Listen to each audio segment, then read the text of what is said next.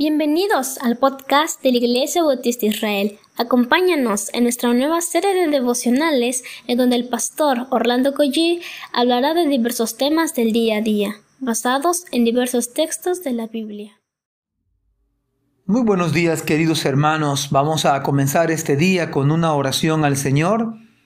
Padre, verdaderamente te agradecemos porque una vez más nos muestras que tú existes, que eres verdadero, que eres nuestro amado y fiel Salvador.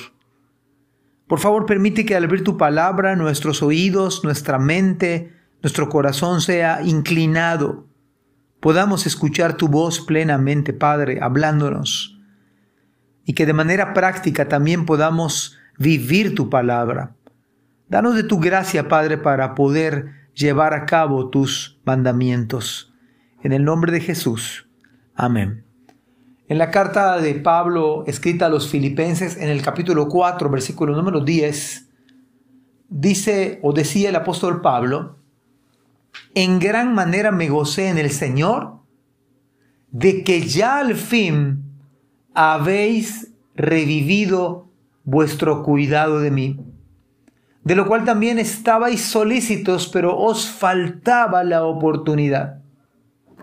Me parece muy adecuado en esta en este día recordar el aspecto de la amistad, dado que ayer se celebra prácticamente en todo el mundo el Día de la Amistad, el Día del Amor y la Amistad, vamos a tratar de ver a la luz de la Biblia qué es una verdadera amistad cristiana. Para empezar, quiero decirles que nuestra amistad cristiana no debe estar basada en los beneficios que podemos obtener de otros.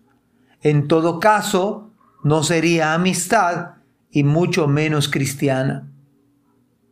Una amistad cristiana, escúchelo bien, está basada totalmente en la persona de Cristo. Una amistad cristiana está basada en el santo y glorioso Evangelio. Pablo dice, por tanto, en gran manera me gocé en el Señor, de que ya al fin habéis revivido vuestro cuidado de mí. Eso no significa que estaba enemistado Pablo con la iglesia, pero acciones puntuales, intencionales, pueden hacer que una amistad se fortalezca y debemos cuidar a nuestros amigos cristianos. Y no solamente a los que son allegados a nosotros. Todo cristiano, todo hermano de nuestra iglesia local. Hermanos, creo que deberíamos cultivar amistad con la mayoría que el Señor me permita.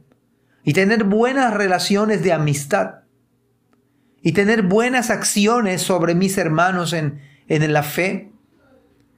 Y por supuesto, dice Pablo, cuidando de mí, de lo cual también estabais solícitos, ustedes querían hacerlo, pero os faltaba la oportunidad. Algo había sucedido por lo cual los hermanos habían dejado de apoyar a su hermano, a su amigo, a su pastor y misionero al mismo tiempo.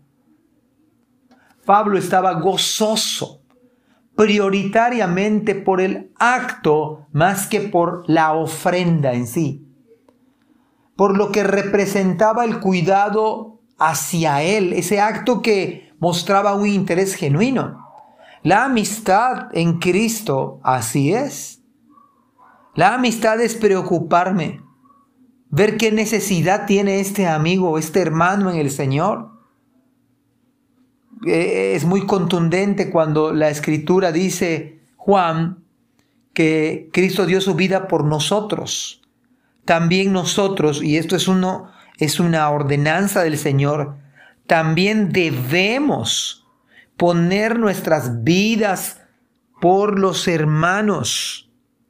Ese es el grado de calidad cristiana. Esto va en contra de el egoísmo, esto va en contra de los disgustos, esto va en contra de la falta de perdón, la falta de humildad, la arrogancia, los distanciamientos, los grupitos. Y puede haber grupos saludables, pero hermanos, eso debe ser con toda la iglesia. La amistad y el amor de Pablo por esta iglesia no tiene su origen en el ser humano. Este tiene su origen en Cristo mismo. Dice Filipenses 4, 1, dice, voy a leer otra versión. Por lo tanto, y miren las palabras que utiliza Pablo, mis amados hermanos, manténganse fieles al Señor. Los amo y anhelo verlos, mis queridos amigos, porque ustedes son mi alegría y la corona que recibo por mi trabajo. Qué dicha, hermanos, es que no hay mejores amigos que aquellos que conocen a Cristo, aquellos que están en nuestra iglesia local. ¿Cuánto perdemos por perder amigos en nuestra iglesia? A veces el pecado, nuestro orgullo, faltas no pasadas por alto, pecados no perdonados, ofensas no perdonadas, pecados propios, hacen que uno se pierda de verdaderos amigos en la fe. Por lo tanto, mis amados hermanos, manténganse fieles al Señor. La clave del amor y la amistad en la iglesia no son mis habilidades. La clave es el Señor. Manténganse fieles al Señor. Ese amor que tenía Pablo por los hermanos es por Cristo. Anhelo verlos. Mis queridos amigos, palabras buenas, palabras agradables, palabras que hablaban bien de los hermanos, no hablaban mal, no guardaban resentimientos, no guardaban rencor, no ponían su línea impenetrable, no ponían su barrera del silencio, no los eliminaban del Face, no los bloqueaban de Instagram o X. Ustedes son mi alegría. ¿Cuánta bendición podemos traer a los hermanos? Cuánta alegría ver a los hermanos. A final de cuentas, Pablo decía, ustedes son mi premio. Son el premio que recibo por el trabajo en la obra. Amados hermanos, nuestra amistad no está basada en los regalos. Gracias por aquellos que dan regalos y gracias porque podemos dar regalos. Pero si no hubiese regalos, si no hubiese recursos para hacer un acto demuestra, yo creo que pudiéramos expresarlo quizás, pudiéramos decirlo, podemos llamar a alguien, podemos ser intencionales. Y la gran bendición es tener la corona, el favor, el gozo de tener hermanos en nuestra iglesia. Pablo se gozaba por el avance de la iglesia. Eran hermanos que simplemente imitaban a Cristo, la manera de actuar, y en Filipenses 2.4 nos recuerda cómo tener amigos de verdad. La clave de nosotros, Filipenses 2.4 y 5, no se ocupen solo de sus propios intereses. Esto es lo que corta amistades. Esto es lo que, que priva de tener, de cultivar relaciones de amistad profundas.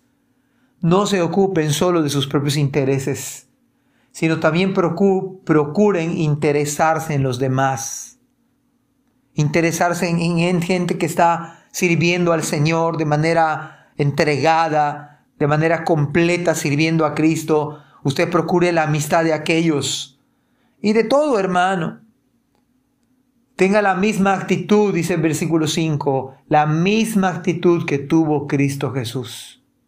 Puso su vida por los hermanos. Nosotros debemos estar poniendo nuestra vida por nuestros hermanos. Hermanos queridos y amados, que Dios les bendiga en este espléndido día, esplendoroso día. Amén.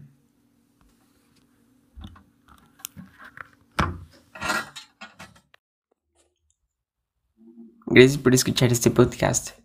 Te invitamos a compartirlo y a seguirnos en nuestras redes sociales para que no te pierdas el contenido que tenemos preparado para ti.